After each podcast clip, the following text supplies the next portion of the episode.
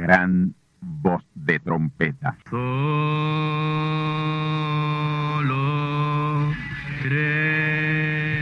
Saludos amigos y hermanos radioyentes. Están ustedes en sintonía con la audición radial Gran Voz de Trompeta, con el mensaje final de Dios al mundo, a la iglesia y a su pueblo escogido.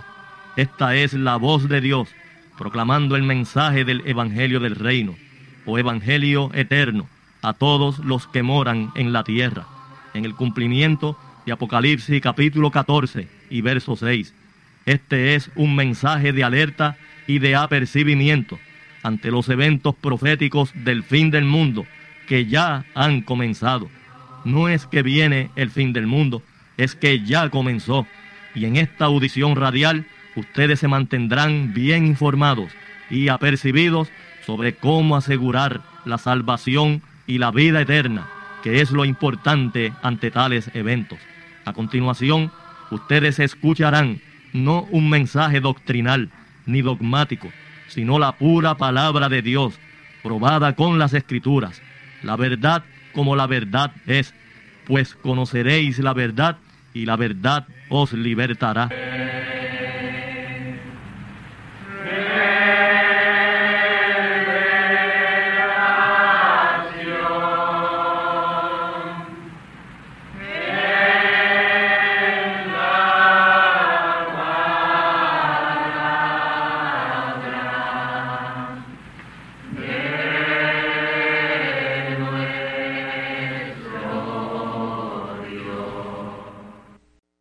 Propósito, vamos a la pregunta bíblica de hoy. Esta pregunta ha sido hecha por aproximadamente 20 radioyentes. Y es la siguiente. Reverendo, si Elías tiene que venir primero precursando a Cristo, ¿por qué los pastores, evangelistas y maestros y todos los que predican se la pasan vociferando que Cristo viene, Cristo viene pronto, Cristo viene ya, Cristo está a las puertas, pero nunca han enseñado a ese Elías o han señalado a ese Elías que en verdad es la señal inequívoca de su venida. ¿Puede usted señalarnos a Elías hoy precursando la venida de Cristo.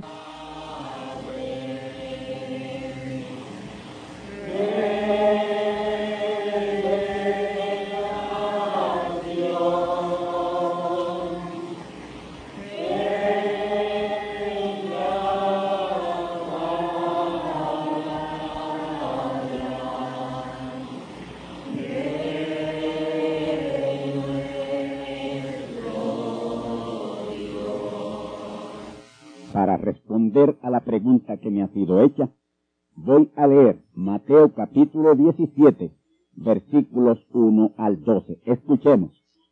Y después de seis días Jesús toma a Pedro, a Jacobo y a Juan su hermano, y los lleva a un monte alto, y se transfiguró delante de ellos, y resplandeció su rostro como el sol, y sus vestidos fueron blancos como la luz. Y aquí aparecieron Moisés y Elías hablando con él.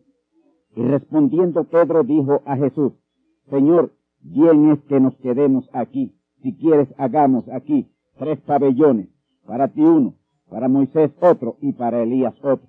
Y estando aún él hablando, he aquí, una nube de luz los cubrió, y he aquí, una voz de la nube dijo, Este es mi Hijo amado, en el cual tomo contentamiento a él oír. Y oyendo esto, los discípulos cayeron sobre sus rostros y temieron en gran manera. Entonces Jesús, llegando, los tocó y dijo, Levantaos, no temáis. Y alzando ellos los ojos, a nadie vieron, sino solo a Jesús. Y como descendieron del monte, les mandó Jesús diciendo, No digáis a nadie la visión hasta que el Hijo del Hombre resucite de los muertos. Entonces sus discípulos le preguntaron diciendo, ¿por qué dicen los escribas que es menester que Elías venga primero. Y respondiendo Jesús les dijo, a la verdad Elías vendrá primero y restaurará o restituirá todas las cosas. Mas os digo que ya vino Elías y no le conocieron, antes hicieron en él todo lo que quisieron. Así también el Hijo del Hombre padecerá de ellos. Hasta aquí esta porción de la palabra que me ayudará a responder a esta importante pregunta sobre por qué debe venir Elías primero antes de cada venida de Cristo. En los capítulos 3 y 4 de Malaquías el profeta.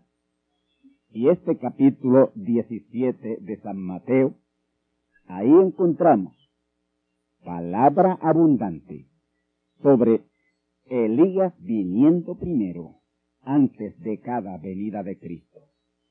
Es imposible la venida de Cristo sin que Elías lo precurse. Son tres las venidas de Cristo y eso usted lo encuentra en el libro de Apocalipsis muy claramente el que era, el que es y el que ha de venir. Ahí hay tres venidas de Cristo. Usted encuentra esa frase muy, pero que muy abundante en el libro de Apocalipsis. Y esas tres venidas de Cristo siempre vienen en diferentes hombres, no en el mismo hombre. La iglesia lo está esperando en Jesús de Nazaret, quien ya vino.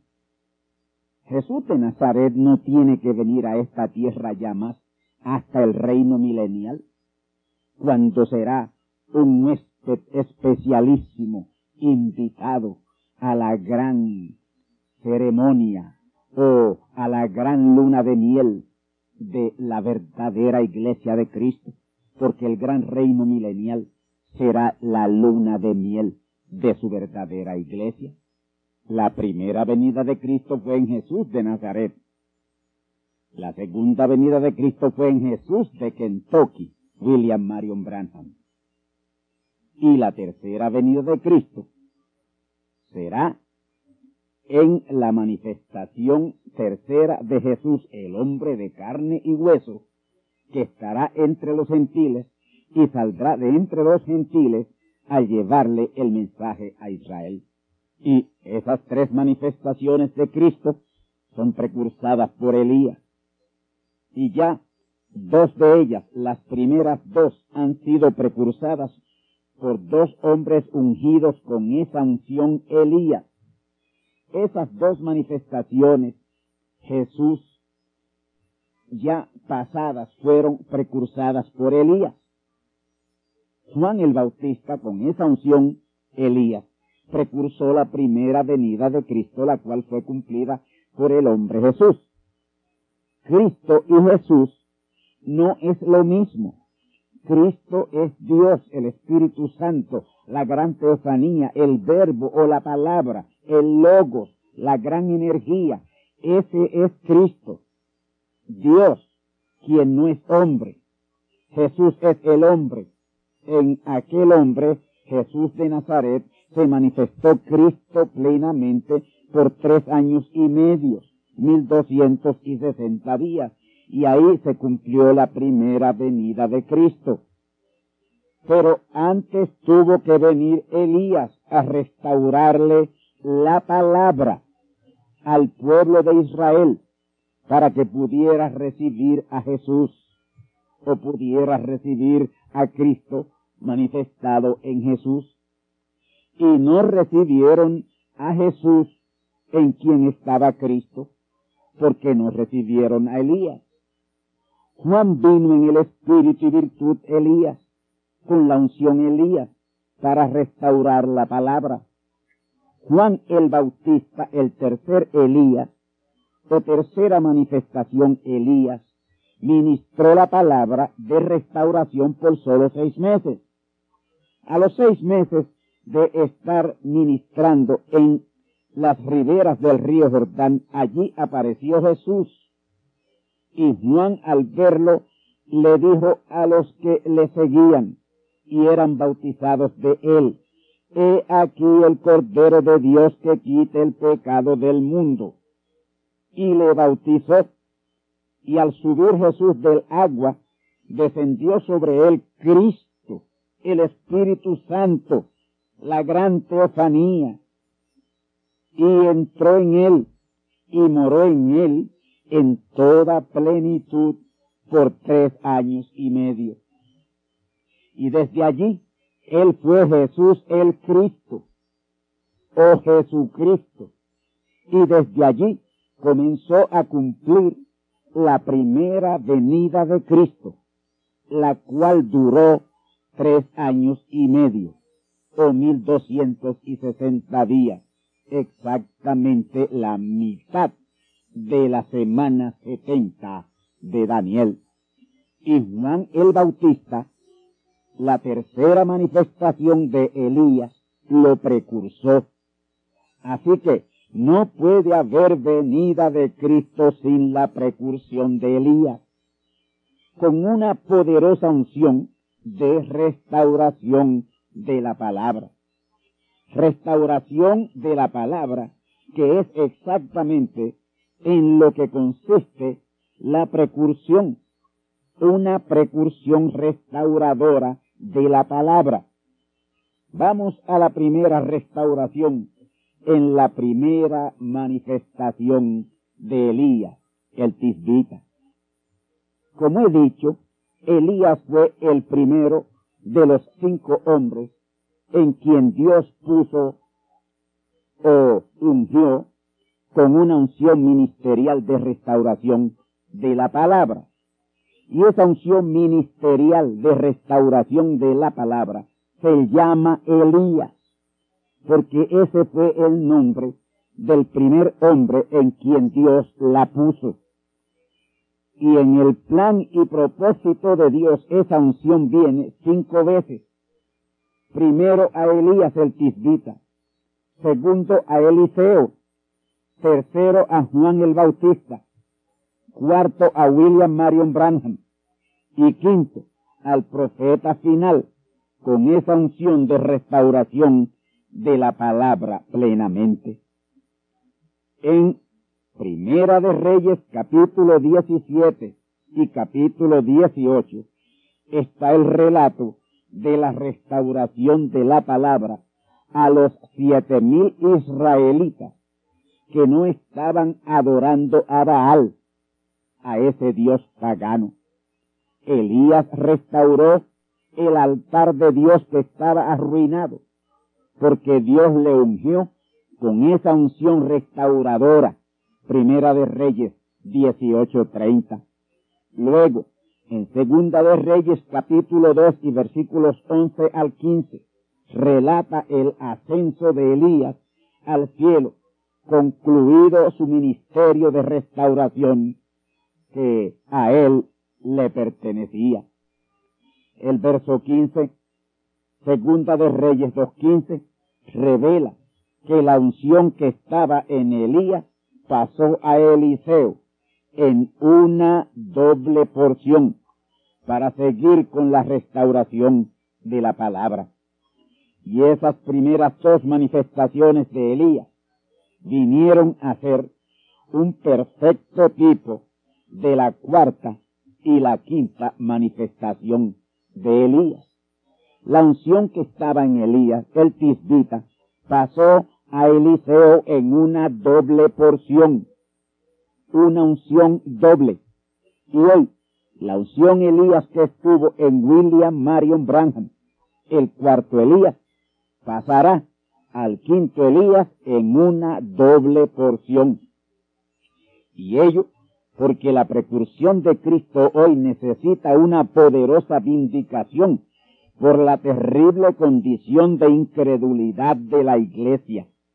La iglesia tiene que ser restaurada a la palabra, saliendo de tanto credo, dogma, tradición, legalismos, falsos conceptos y mandamientos de hombres Elías tiene que restaurarle la palabra a la iglesia, tal como Juan, la tercera manifestación de Elías, lo hizo, precursando así la primera venida de Cristo. También la segunda venida de Cristo, ya cumplida, repito, ya cumplida, fue precursada por Elías, la cuarta manifestación de Elías. Usted me dirá, ¿y la segunda venida de Cristo ya fue cumplida? Sí, ya fue cumplida y tiene una historia de 32 años con cinco meses. Y la iglesia nada sabe. ¿Y por qué no lo sabe? No lo sabe porque no se les ha enseñado sobre lo de Elías precursando siempre a Cristo. Juan el Bautista, el tercer Elías, precursó la primera venida de Cristo con un ministerio de restauración de la palabra de seis meses. Y Cristo vino y moró en toda plenitud en Jesús el hombre por tres años y medio. Y esa fue la primera venida de Cristo. Y el día 11 de junio de 1933, mientras el profeta mensajero William Branham bautizaba en el río Ohio en Estados Unidos la persona o el candidato número 17. El Espíritu Santo descendió en la columna de fuego sobre él y le dijo, así como Juan el Bautista fue precursor de la primera venida de Cristo, tú y tu mensaje será precursor de la segunda venida de Cristo. Y desde el año 1933 hasta el año 1962, el cuarto Elías, William Marion Branham, fue precursor de la segunda venida de Cristo a la iglesia, la séptima edad de la iglesia, la edad de la Odisea, edad pentecostal, pero ésta rechazó a Elías. Y por eso, hasta el día presente, esa edad pentecostal o iglesia pentecostal, que es la edad de la Odisea, no ha sabido que Cristo vino por segunda vez. Sí, amigos, yo tengo en mi poder evidencia incuestionable de la venida de Cristo ya cumplida. Yo tengo la gran fotografía de la segunda venida de Cristo. Dios permitió que fuera retratada y publicada por la revista Life y la revista Ciencia de junio de 1963. Ahora mismo aquí la tengo, frente a mi estudio de radio, donde estoy grabando este programa. Aquí tengo la gloriosa, poderosa y sin igual fotografía de la segunda venida de Cristo para cualquier incrédulo que quiera verla y convencerse. El día 28 de febrero de 1963 a las seis y diez del atardecer, estando el cuarto Elías William Marion Branham en la falda del Monte Sol Poniente en Flagstaff, Arizona, Estados Unidos de América, hubo una fuerte explosión en el cielo, la cual sacudió unos cinco estados alrededor.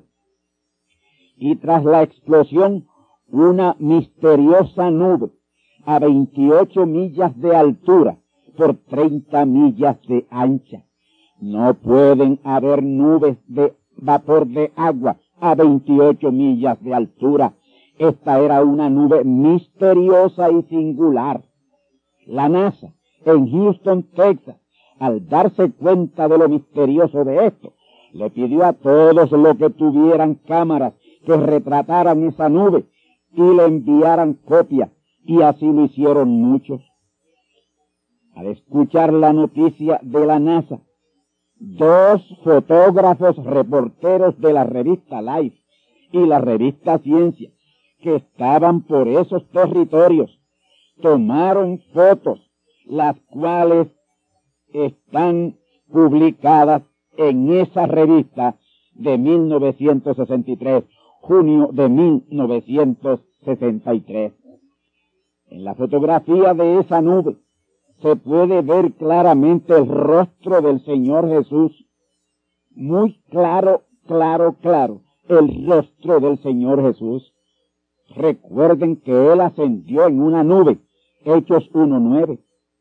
Y Hechos 1.11 dice que asimismo, como se fue en una nube, vendría en una nube. Y en una nube vino. Y desgraciadamente, todavía la iglesia lo está esperando porque nada sabe, porque la iglesia nunca se ha ocupado de estas cosas tan singulares y tan importantes al pueblo de Dios. Y nada entenderán y sabrán hasta que sus maestros crean lo que dice la Biblia, porque son unos incrédulos a la palabra. Cuando ellos crean la Biblia, ellos entonces creerán que su venida es precursada por Elías. Amigos y hermanos, ya el quinto Elías está sobre la tierra, precursando la tercera venida de Cristo. Y tampoco la iglesia se ha enterado, tampoco saben nada. Por eso es que tanto la segunda como la tercera venida de Cristo toma a la iglesia como a ladrón en la noche. Así lo dijo el Señor Jesús en Mateo capítulo 24. Mateo capítulo 17 y versículos 1 al 12 nos da esa explicación, nos manifiesta y nos revela cosas interesantísimas respecto a Elías. Noten que en el verso 1, el Señor Jesús solo tomó a tres de sus discípulos a su adopción, porque él iba a ser adoptado en el monte Tabor o monte de la transfiguración, y él tomó a tres de sus doce discípulos y los llevó al monte de la transfiguración. ¿Por qué escogió tres de los doce y no se llevó a los doce? Porque siempre es una manada pequeña la que se entera de las cosas importantes. Y ahí hay un importante tipo de doce que eran, solo tomó tres. Y esos tres representan aquella verdadera iglesia, verdaderos creyentes que esperan el verdadero cumplimiento de la palabra. Ahora, ¿cómo pueden estar esperando el verdadero cumplimiento de la palabra si sus líderes no le están enseñando la palabra? ¿Qué sabe la iglesia de que Elías debe venir primero precursando la venida de Cristo? ¿Qué instituto o seminario protestante, evangélico o pentecostal enseña lo de Mateo 17:11? Escuchemos. Y respondiendo Jesús les dijo, a la verdad Elías vendrá primero. Palabras del Señor Jesús. Yo no entiendo cómo esta gente pueden ser tan incrédulos. Y respondiendo Jesús les dijo, a la verdad Elías vendrá primero y restaurará todas las cosas. Esta escritura de Mateo 17:11 es referente al cuarto Elías, que precursó ya la segunda venida de Cristo y Cristo ya vino. En vez de estar diciendo por ahí Cristo viene ya, entiendan, eh, entérense de las cosas para que puedan decir lo correcto. Cristo vino ya. Mateo 17, 12 es referencia al tercer Elías, Juan el Bautista, quien precursó la primera venida de Cristo. Escuchemos. Mas os digo que ya vino Elías y no le conocieron. Él aquí se está refiriendo al tercer Elías, Juan el Bautista. Malaquías capítulo 3 versículos 1 y 2 señala específicamente al quinto Elías, que precursa la tercera venida de Cristo. Escuchemos Malaquías 3.2. ¿Y quién podrá sufrir el tiempo de su venida? ¿quién podrá estar cuando Él se mostrará? Porque Él es como fuego purificador. Fuego, ahí está identificado el quinto Elías. Fuego purificador y como jabón de lavadores. Es un ministerio de restauración completa de la palabra, llevando al pueblo de Dios a todo lo que es original en la palabra, a la alimentación original y a todo lo original. ¿Quién podrá sufrir el tiempo de su venida? ¿Quién podrá creer su mensaje? Es lo que eso significa, el cual será uno de completa restauración de la palabra. Él guiará al pueblo de Dios a la alimentación correcta y original de Génesis 1.29 y les llamará a la limpieza de sus cuerpos, que serán templos del Espíritu Santo. Correcta alimentación y limpieza del cuerpo.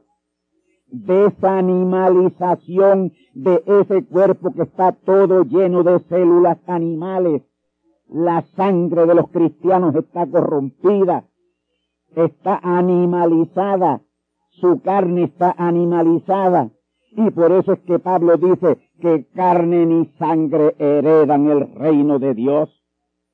Por tanto, Él guiará al pueblo de Dios a la alimentación correcta, a la alimentación original de Génesis 1.29, y les llamará a la limpieza de sus cuerpos que serán los templos del Espíritu Santo, en donde Cristo morará plenamente muy pronto. Ese será parte del ministerio del quinto Elías, precursando la tercera venida de Cristo para la gran consumación de la redención, porque la redención no ha sido terminada. La redención del espíritu y del alma la hizo Jesús y esa redención fue reclamada por el profeta mensajero Branham cumpliendo la segunda venida de Cristo. Pero, amigos y hermanos, queda una parte de la redención que es la redención del cuerpo. Romanos 8, 23. Nuestros cuerpos no han sido redimidos. Cristo no redimió nuestro cuerpo. Pablo hablando de esto dice, encuentro que hay una ley en mí que no me deja hacer lo que yo quiero hacer. Sin embargo, hago lo que no quiero hacer. Miserable hombre de mí. Pablo se está refiriendo a que cosas que él no quiere hacer las hace, porque tiene un cuerpo que no está redimido. Y nosotros hacemos cosas hoy que no queremos hacer, que nos duele hacerlas, y después que las hacemos nos pesa sencillamente porque nuestro cuerpo no está redimido y no hay control. Pero Romanos 8:23 está cercano. El día de nuestra redención de nuestro cuerpo está cercano, porque ahí mismo será la adopción del pueblo de Dios. Mis hermanos cristianos, el ministerio de precursión del quinto Elías es un llamado a obedecer toda la palabra, es una restauración perfecta, es una restauración completa y plena de la palabra para la adopción y plena manifestación del pueblo de Dios. Escuche una vez más la parte final de Malaquías 3.2, porque Él es como fuego purificador y como jabón de lavadores esto es una referencia directa o un señalamiento directo o una revelación directa al quinto Elías. Fuego purificador. Él estará íntimamente relacionado con el fuego, como jabón de lavadores, limpieza interna del cuerpo, templo del Espíritu Santo ¿Quién está enseñando esto hoy a la iglesia? Nadie. Solamente este servidor le está diciendo a la iglesia que regresemos a la alimentación original de Génesis 1.29 por requerimiento de Dios. y que limpiemos nuestros cuerpos, que son templos del Espíritu Santo. Así que ese quinto Elías, que precursará la tercera venida de Cristo, restaurará todas las cosas que fueron pervertidas de la palabra y en la palabra. Escuchemos Malaquías 4, 5 y 6. Malaquías 4, versículos 5 y 6. He aquí, yo envío a Elías el profeta, antes que venga el día de Jehová, grande y terrible. Él convertirá el corazón de los padres a los hijos y el corazón de los hijos a los padres. No sea que yo venga y con destrucción hiera la tierra. Ese verso 1 claramente señala que el quinto Elías tiene que venir antes de la grande tribulación, que es ese día grande y terrible de Jehová. Ya el cuarto Elías vino y precursó la segunda venida de Cristo. Y hoy, treinta y dos años, cinco meses después, aún no ha venido la grande tribulación. Y eso prueba que es al ministerio restaurador y precursor del quinto Elías que le sigue el día grande y terrible del Señor, la grande tribulación. Iglesia, iglesia, iglesia, trata de dar con ese Elías, quien ya está restaurando y precursando la tercera venida de Cristo. Estos son esos cinco Elías. Elías el Tisbita, Eliseo de Abel Mejula, Juan el Bautista, William Marion Branham y el quinto Elías, perfectamente vindicado en su ministerio en la palabra. Entonces los discípulos le preguntaron al Señor Jesús diciendo, ¿por qué dicen los escribas que es menester que Elías venga primero? Y respondiendo Jesús les dijo, a la verdad Elías vendrá primero y restaurará todas las cosas. Es un Elías de restauración de todas las cosas. El primer Elías, el segundo Elías, el tercer Elías y el cuarto Elías no restauraron todas las cosas. Es el quinto Elías el que restaura toda la palabra, el que restaura todas las cosas. Ese es el quinto Elías. Esa restitución de todas las cosas o restauración de todas las cosas es respecto a la palabra. Toda la palabra será restaurada. Así que, si difícil ha sido reconocer las primeras cuatro manifestaciones de Elías, más difícil será a la iglesia hoy envuelta en tanta cosa fuera de la palabra, reconocer la quinta manifestación de Elías. La iglesia está envuelta en tanta falsedad doctrinal, tanto credo, dogma, tradición, mandamiento de hombre, que le es muy difícil reconocer a ese quinto Elías, porque él precisamente, su ministerio será en la palabra y restauración completa de la palabra. Los creyentes sencillos creen la palabra, la reciben gozosos, pero vienen sus líderes pastores, evangelistas y maestros y le arrancan lo que recibieron. Eso está pasando hoy con este mensaje que yo estoy predicando. La gente lo reciben, pero sus pastores y sus líderes le dicen que esto es del diablo, que esto es anticristo, que yo soy el anticristo, que no crean lo que yo estoy predicando. Yo estoy predicando así, dice el Señor. Yo tengo el mensaje de Dios para esta hora. Amigos y hermanos, Dios hoy no está tratando colectivamente con el pueblo, sino individualmente. Apocalipsis 3:20. Escuchemos. Y aquí yo estoy a la puerta y llamo.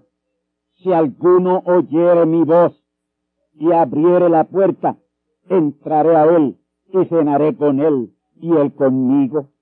Note, si alguno oyere mi voz, dice el Señor, eso es singular e individual. Él no está llamando bonches de gente. Mucha gente está llamando a su verdadera simiente, uno por uno. Si usted oye la voz de Dios hoy, si usted está oyendo la voz de Dios ahora mismo, identifíquese con la palabra. Si tú crees este mensaje, es porque Dios está tratando contigo. Sigue adelante. No oigas ni al pastor, ni a la misionera, ni al, ni al evangelista, ni al maestro, ni a nadie. Sigue oyendo la palabra. Esta es la palabra. Este es el mensaje final de Dios a su pueblo. Sigue oyendo gran voz de trompeta, que esta es la final trompeta con el mensaje del Evangelio eterno, el mensaje final de Dios a su pueblo. Apocalipsis 14:6. Amén. Tengo una segunda pregunta que contestar, en la que también se hace referencia a Elías, y es la siguiente. Reverendo director de gran voz de trompeta, en mi iglesia han traído estudios en los que se nos ha enseñado que esos dos testigos de Apocalipsis 11, 3 al 4 y las dos olivas de Zacarías 4, 3, Zacarías 4, 11 y los dos hijos de aceite de Zacarías 4, 14 son Enoch y Elías. Dígame, ¿es esa interpretación o enseñanza correcta? Mis amados hermanos, esa no es la verdad completa, sino a media. Elías es uno de los dos testigos, pero Enoch no es uno de los dos testigos. En primer lugar, la manifestación de Enoch no se repite porque no fue una unción. Enoch caminó con Dios por una experiencia, no por una unción. Los dos testigos son Moisés y Elías. El ministerio de Moisés se repite una vez más, porque la unción de liberación que estuvo sobre él viene sobre otro profeta de este tiempo. Y ese hombre, aunque se llame Pedro, Juan o José, la unción Moisés viniendo sobre él le hará Moisés. Y ese Moisés con esa unción de liberación será el mismo Elías y más adelante ya para llevarle el mensaje a Israel, la unción Jesús tiene que venir sobre él, que es la unción de plenitud. Así que ese final mensajero de Dios que tocará la final trompeta será Moisés, Elías y Jesús. Nunca en ningún hombre han estado esas tres unciones, pero antes de que termine este siglo y esta década, habrá sobre esta tierra un hombre, un profeta, con esas tres poderosas unciones. Por ese tiempo es que la tierra será llena del conocimiento de Dios, como cubren las aguas la mar. Isaías 11.9 y Habacuc 2.14. Y la tierra será alumbrada con la gloria de Dios. Apocalipsis 18.1. El cuarto Elías, William Marion Branham, fue el primero de esos dos testigos de Apocalipsis 11.3. Y el quinto Elías será el segundo testigo cuando venga sobre él la unción Moisés. Y con esa unción Moisés es que toma lugar Isaías 11.9, Habacuc 2.14 y Apocalipsis 18.1 la tierra llena del conocimiento de Dios y alumbrada con la gloria de Dios, con la gloria de su luz, que es la palabra. Ese será ya en ese tiempo el fruto del gran avivamiento de los truenos Apocalipsis 10.4 y también el cumplimiento de Apocalipsis 7.9. Y todo eso bajo el ministerio del segundo testigo Moisés. Así que es Moisés y no Enoch, como generalmente enseña la iglesia pentecostal. Ahora, no piensen que esos dos testigos son Moisés, el hijo de Amram y Yoshibet, y Elías el Tisbita. Son sus unciones en dos hombres de este tiempo. Creer que son Moisés y Elías los originales es falso y contra el principio de la palabra. Las dos olivas de Zacarías 4.3, Zacarías 4.11 y los dos hijos de aceite de Zacarías 4.14 son los mismos dos testigos. Recuerden que lo de testigos es porque Moisés y Elías fueron testigos de la adopción de Jesús. Mateo 17.23 testigos de la resurrección de Jesús, Lucas 24.4, y testigos de la ascensión de Jesús, Hechos 1.10. Vamos a leer estas escrituras, escuchémoslas. Mateo 17, 2 al 3. Y Jesús se transfiguró delante de ellos y resplandeció su rostro como el sol, y sus vestidos fueron blancos como la luz. Y aquí les aparecieron Moisés y Elías hablando con él. Lucas 24, 4. Y aconteció que estando ellas espantadas de esto, he aquí, se pararon junto a ella dos varones con vestiduras resplandecientes. Noten, dos varones, Moisés y Elías. Hechos 1, 9 al 11. Y habiendo dicho estas cosas, viéndolo ellos, fue alzado y una nube le recibió y le quitó de sus ojos. Y estando con los ojos puestos en el cielo, entre tanto que él iba, he aquí dos varones en vestidos blancos, los cuales también le dijeron, varones galileos que estáis mirando al cielo, este mismo Jesús que habéis visto ir al cielo, así vendrá como le habéis visto ir al cielo. Estos dos varones en Mateo 17, 3 Lucas 24, 4 y Hechos capítulo 1 versos 9 al 11 fueron Moisés y Elías los originales.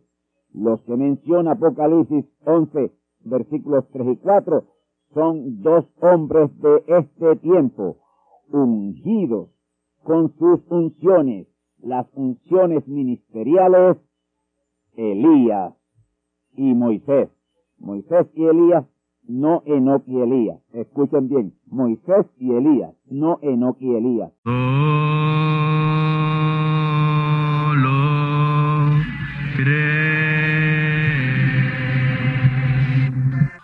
hermanos radioyentes, han escuchado ustedes la audición radial Gran Voz de Trompeta y nuestra dirección postal es Gran Voz de Trompeta, apartado 1630, Canóbanas, Puerto Rico 00729.